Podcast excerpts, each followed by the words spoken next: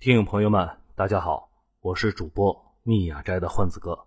混子哥今天继续和大家分享一下组织二号头目所写的那些精彩的文章。这些文章呢，都发表于他的个人公众号“九兵”里面，欢迎大家去关注。今天呢，这篇文章的题目是“这才是抗战史上最惨烈的孤城保卫战，日军的伤心地”。发表时间是。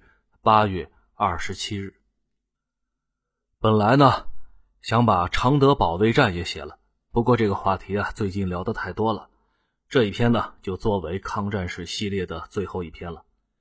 经常有人问，为什么我们历史书上对国府的那些事儿不多聊聊呢？其实吧，如果大家和我一样长期浸淫国民史，您就会发现我们的历史书里是非常注意分寸的。尽量不说国府的那些烂事儿，一般啊，尽量挑一点国府还能拿得出手的事儿来聊一聊，避免太伤自尊。而且呢，教科书里对国府整体是越来越温和了。毕竟国党快死了，长达百年的纠葛用不了多久就要画上句号了，这多少啊有点悲怆，自然也就不好把话说得太重了。这倒让我想起了梁漱溟，这老爷子的脾气那叫一个暴。学问也是真高，他当面批评过毛主席。毛主席去世后，他跟别人说自己很孤独，那个值得自己骂的人不在了。哈，咱们说远了，咱们聊回来。咱们今天继续讲一讲民国另外一次大规模的保卫战，还是老习惯，从故事看人物，从人物看组织。我经常说，抗日战争其实主要是一九三七年和一九三八年打的凶。这两年里啊，日军沿着铁路到处出击，把能打下来的城市都打了，然后发现打不动了。这打不动的主要原因是因为当时的中国是个落后国家，铁路的里程太短了，公路的路况太差了，又没有石油，还贫铁，也没有橡胶，所以呢，日本一直说的以战养战，那根本就是扯淡。日本为了维护战争机器所需要的油、铁、橡胶，中国一样都没有。所以日本才需要向美国持续购买这些物资，直到一九四四年外汇耗尽了，美国让他滚蛋了。而且日本人想要深入中国腹地的话，还得先给中国搞基建呢。问题是没有铁，他怎么搞基建？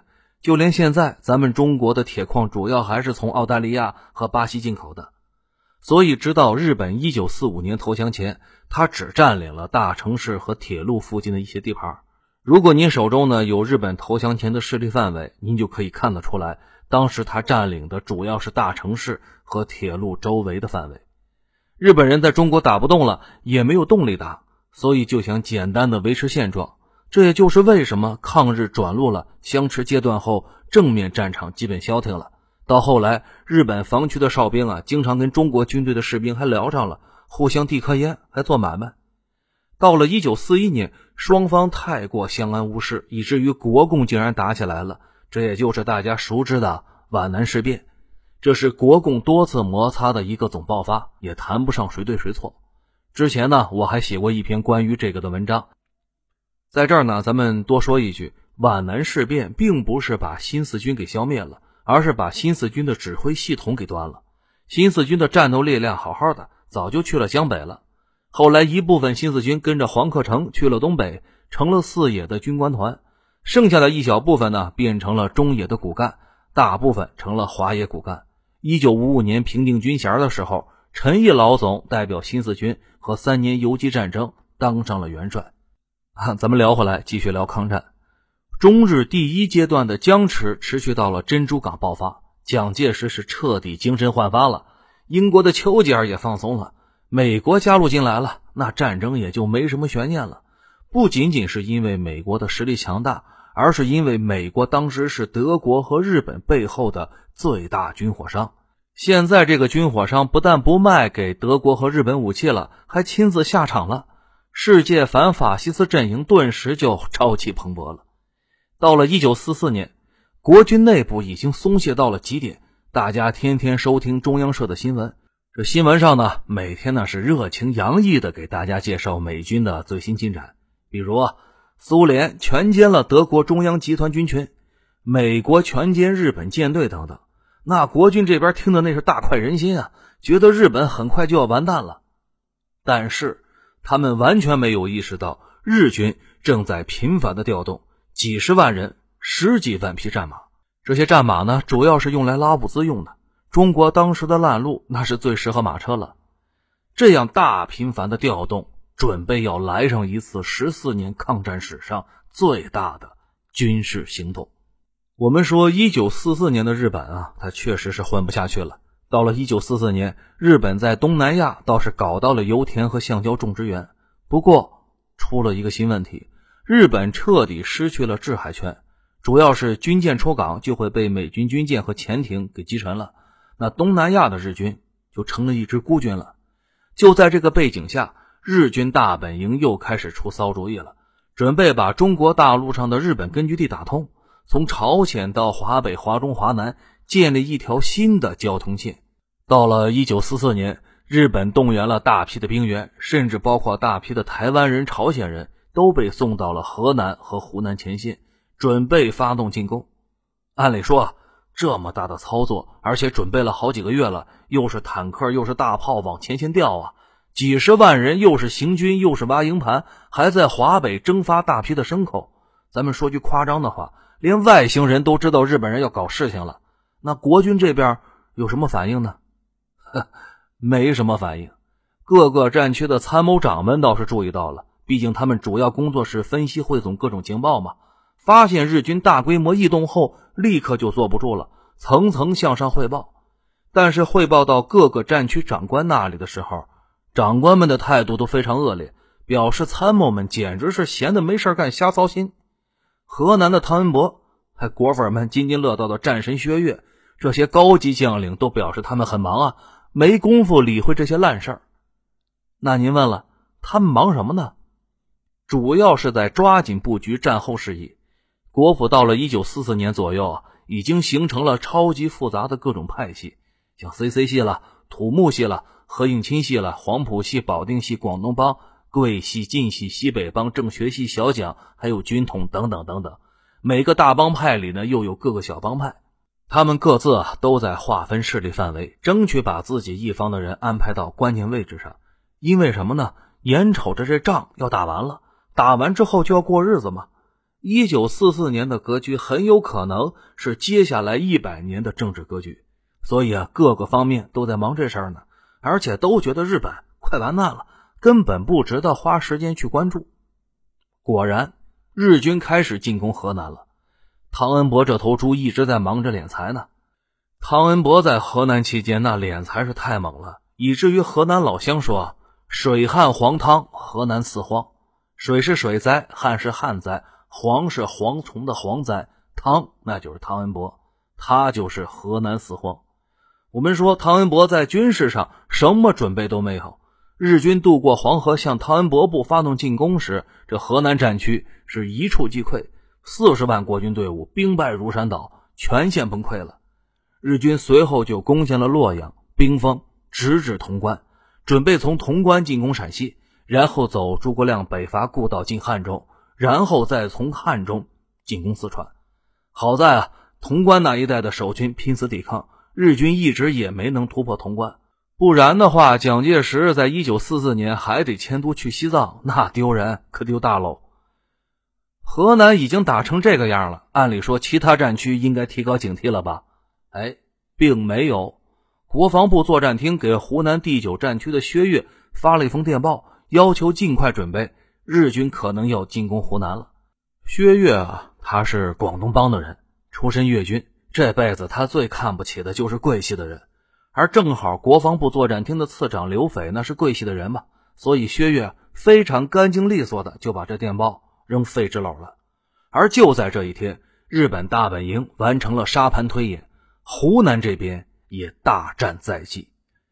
几天之后，薛岳自己的人侦查清楚了，发现日军已经在过去的几个月里向湖南大规模的增兵，有七个日军师团，十几万人正在向长沙移动。负责湖南地区进攻事宜的日军最高军事长官横山勇已经抵达岳阳，日军指挥中心就在岳阳，薛岳这才开始准备。可是，一切都晚了。一九四四年五月二十七日是日本当初击败俄国海军舰队的对马海峡之战的纪念日。就在这一天，日军发动了全面进攻，而中国这边呢是完全没有做准备。薛岳守长沙已经六年之久了，在这里啊，他顶住过日军的三轮进攻，也就是大家熟知的三次长沙保卫战。不过这次根本没做准备，而且各支队伍啊都觉得战争马上要结束了。死在这场战争里不划算，所以呢，大家都在比赛谁跑得快。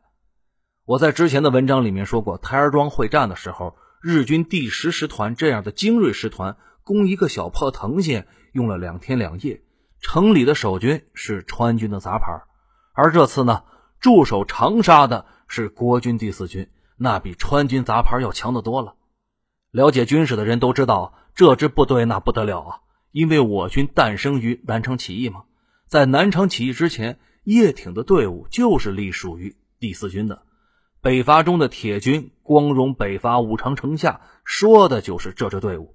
武昌起义失败后，朱老总带着残部上了井冈山和毛主席会师。某种意义上讲，我军的一部分根就在这里。而且大家知道，我军江南的队伍叫做新四军。既然有了新四，那必须有个老四嘛，老四此时就是在长沙城里。当初川军的杂牌顶住了日军精锐两天两夜，而这次呢是国军精锐顶日军杂牌五十八师团。为什么这么说呢？因为日军的师团一般来说是番号越靠后越差劲，一到十六师团是他们的精锐。要照这么算，怎么着也能顶上一个月吧？那您问了，这最后顶了多久呢？三个小时，您没听错，三个小时。抗战打了七年都没有丢的长沙，三个小时就沦陷了。整个湖南基本是已经落入了日军之手了。薛岳自己在湖南已经不安全了，只好呢去广西待着。咱们刚才说了嘛，薛岳出身粤军，也就是广东军。广东和广西在军阀混战年代，那是天天相互伤害，互相看对方不顺眼。他们之间的成见一直持续到了台湾时代。当时的薛岳是没地方去，只好去了广西。这多多少少有点丢人啊！一直到了抗战结束后，他才离开广西。我们说，这第四军的军长张德能本来是担心死在抗战结束前呢。战争中既没好好准备，也没好好指挥。长沙城破后，他跟着大家一起跑了。很快的，蒋介石一道手令传来，把他给毙了。既然长沙已经被攻陷了，日军开始进攻南中国最难啃的一个要塞，也就是衡阳城。衡阳跟长沙不一样，因为镇守衡阳的是国军第十军方先觉部。衡阳的重要性那是一目了然的。延安的毛主席曾经一针见血地指出，衡阳的重要超过长沙，它是粤汉湘桂两条铁路的连接点，又是西南公路网的中心。他的失守就意味着东南与西南的隔断和西南大后方受到直接的军事威胁。衡阳的飞机场是我国东南空军基地之间的中间联络站，他的失守就使辛苦经营的东南空军基地归于无用。这就是毛主席所指出的衡阳的重要性。抗战时期，由于战火一直没烧到衡阳嘛，那国府的大量工业设施也在这里。这次呢？衡阳又堵在日军打通大陆交通线的关键位置上，所以日军会不惜代价的拿下这个地方，而国军呢也会不惜代价的守住这个地方，那大战也就不可避免了。所幸的是啊，衡阳是整个这次大战中少数几个用心做了准备的城市。守城的方先觉是国府里面出了名的猛将啊，而且呢他人比较愣。之前常德被日军围攻的时候。蒋介石要求大家一起去救，各支部队都在那儿打酱油，装作很认真的跑来跑去，就是不干活。只有方先觉带着他的第十军发了疯似的去救友军。这种操作在我军这边呢属于常规操作，但是在国军那种军队私人化的组织里非常少见。只不过势单力薄，尽管非常使劲，还是没能把常德救下来。方先觉的第十军呢也损伤惨重。转入了后方休整了。这次带着刚休整完的队伍，他来到了衡阳。第十军这支队伍啊，又是国军序列里面最能打的队伍之一。一九四二年长沙大捷中，日军伤亡五万七千人，其中国军这边打的最猛的、功劳最大的，那就是这第十军。从那以后，他得了一个外号——泰山军。这也就是为什么这次蒋介石让方先觉带着第十军剩下的一点七万人来守衡阳。更难能可贵的是。衡阳市长赵君迈，那是美国威斯康辛大学土木系毕业的，他有挖工事的小技巧。早在大战开战前，就带着十几万青壮年在衡阳城周围苦挖工事。方先觉和他的兄弟们呢，也不准备像其他兄弟部队一样随时准备跑路，在那儿没日没夜的修暗堡、挖战壕、清理射界。啊，什么是清理射界啊？就是把阵地前面啊敌人可能藏身的东西。都清理掉，整个衡阳周围就变成了一个大工地了。几十万居民日夜不停的开挖，经过将近一个月的连续施工，衡阳城变成了一个巨大的军事要塞。城周围的山都削成了五米的直立坡，到处遍布铁丝网、暗堡，暗堡之间呢用战壕相连，战壕呢又被修成了之字形，并且在湘江边上铺满了石油桶。准备在日军从江面进攻的时候倾倒石油，点燃江面。等到长沙城陷落的消息传来，衡阳保卫战已在所难免。市长下令疏散市民，不过还是有几千精壮青年留下来，准备帮忙抢修工事、搬运弹药。当时的国军呢，制定了复杂的作战计划，准备在日军硬啃衡阳这块硬骨头时，周围三十万国军其他部队围上来。对日军来一次大合围，重演一九三八年台儿庄战役中日军第十师团猛攻台儿庄攻不下来的时候，被汤恩伯抄了后路的操作。他们把这个称之为“中心开花”。国府一直对这个有执念。后来张灵甫的七十四师也想玩这个来着，在山东被凄惨的给吃掉了。我们说日军在那边攻陷了长沙以后也没闲着，十一万日军继续南下。衡阳保卫战也就随之打响了。衡阳保卫战战斗一打响，双方呢先用大炮互相轰击，然后日军发动冲击，国军呢在战壕里面反击，很快就短兵相接，在阵地上展开了惨烈的肉搏。等预备队上来，日军后退，过一段时间呢再次冲锋，双方都斗志高昂。日军觉得，既然能三个小时攻陷长沙。一天也就能把衡阳攻下来，应该是没有什么大问题的。衡阳守军这第十军啊，都是身经百战的老兵，从北伐就是国军队伍里面最能打硬仗的队伍。现在凭借着优良的工事和充足的弹药，外围还有三十万的兄弟部队，压根就不慌。而且蒋介石打电话给城内，要求死守四十八小时，其他队伍就会为城内解围的。没想到双方很快就傻眼了。首先是日军，他攻不动衡阳城，很快伤亡惨重。湖南那一带当时还是雨季呢，空气是非常潮湿。日军士兵受伤后呢，由于得不到救助，很快的就伤口生了蛆，痛苦不堪。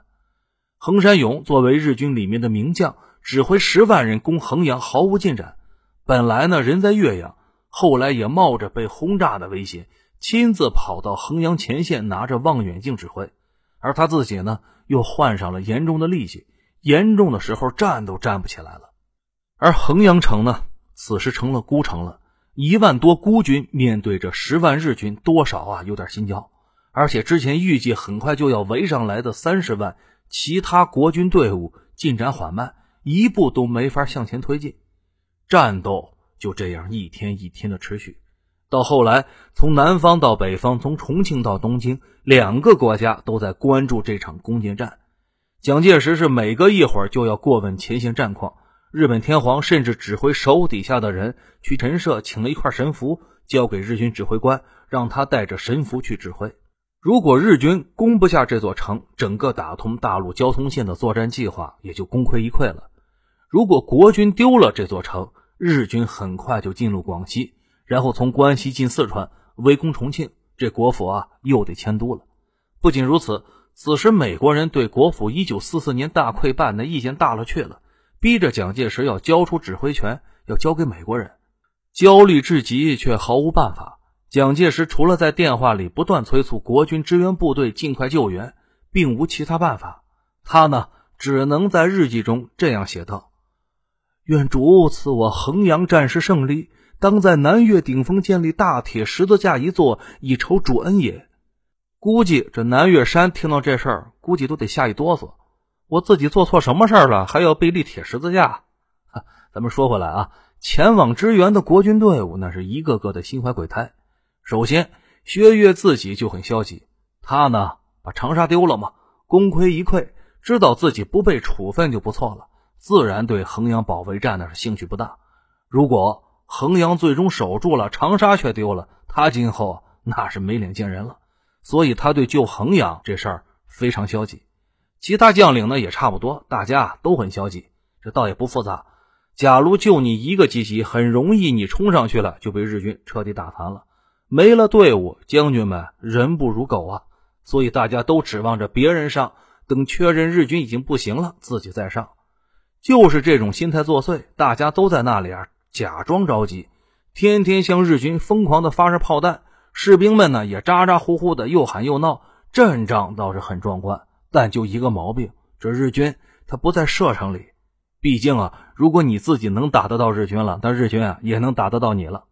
而此刻呢，最艰苦的就是衡阳城内外的攻守双方了。第十军的战斗力还很顽强，往往是一块阵地打到最后一个人就是不退。日军呢也没见过这么顽强的抵抗，一波又一波的冲锋。其中一段关键战壕，双方反复冲杀，日军的尸体堆了一米多高，国军战壕里面那是及腰深的血水。还有另外一段深壕呢，本来是用来阻挡日军坦克的，两米多深的大长壕，后来被日军士兵的尸体塞满了壕沟，日军就是踩着他自己同伴的尸体过了深壕的。最近热播的电影《八百》里面，这日军死了那么多人，百分之九十啊是导演帮着他们打死的。如果拍衡阳保卫战，根本就用不着导演帮忙。在这场战争里面，日军连队是成建制的被打光，第六十八少将师团长都被击毙了。整个抗战，日军很少遭受到这么大的伤亡。到了八月六日，双方已经都到了极限了，守城军队基本上是弹尽粮绝，日军呢也疲惫不堪。横山勇深知，如果继续扛下去，日本也会崩溃了，所以日军。发动了孤注一掷的进攻，终于炸开了城墙。第五十八师团冲入城中，双方展开了白刃战。而此时的老蒋呢，还是祷告，希望上帝显灵，能去帮一帮衡阳城里的人。只不过他自己不知道，衡阳已经完蛋了，被他们自己给坑了。白修德这个人，估计大家都不陌生。如果您看过电影《一九四二》，您就知道这个美国记者，他动手能力很强。他还跑到了衡阳前线去看到底发生了什么。看完之后，他不无悲怆地写道：“全完了，衡阳城没救了，因为前往支援的国军队伍根本没行动，眼瞅着兄弟部队被打光了。”到了八月七日，方先觉把所有的军官叫到司令部，确认弹尽粮绝，第十军已经彻底失去了有组织抵抗。于是呢，方先觉向蒋介石。发了最后一封电报。敌人今晨由北城突入以后，即在城内展开巷战，我官兵伤亡殆尽，客再无兵可资堵击，只等是以一死报党国，命尽军人天职，绝不负君作平生培育之志意。此电恐为最后一电，来生再见。发完电报，方先觉拔出配枪，对准自己的脑袋开了一枪，不过被他的副官一脚踢开枪口，没打中。大家一起上去夺下了他的配枪。后来呢，日本人的一个参谋上来协商，说你们已经尽职尽责了，如果肯投降，日军不会像南京那样屠杀俘虏，而且还要收治伤员。尽管当时第十军已经基本全军覆没了，但是大部分没死，只是受伤了。倒是日军伤亡了六万人，其中死了两万，这也是抗战中仅有的一次日军伤亡比国军大。为了确保上万伤员的安全，方先觉带领军部的人走出了碉堡，向日军投降。日军横山勇没有到现场，不过他还是让到场的参谋向方先觉等指挥官表示：“中国军人作战勇敢的情形，不仅此地日军深切体验，就连天皇和大本营也有所耳闻。”至此，持续了四十七天的衡阳保卫战彻底落下了帷幕。方先觉被抓以后啊，日本人只准他平时去伤病医院溜达溜达。哎。他不知道怎么跟一个黑社会有了联系，这个黑社会呢，正好跟军统还有联系，很快的就联系上了军统。这军统的人啊，从伤病医院外往里面挖了个地道。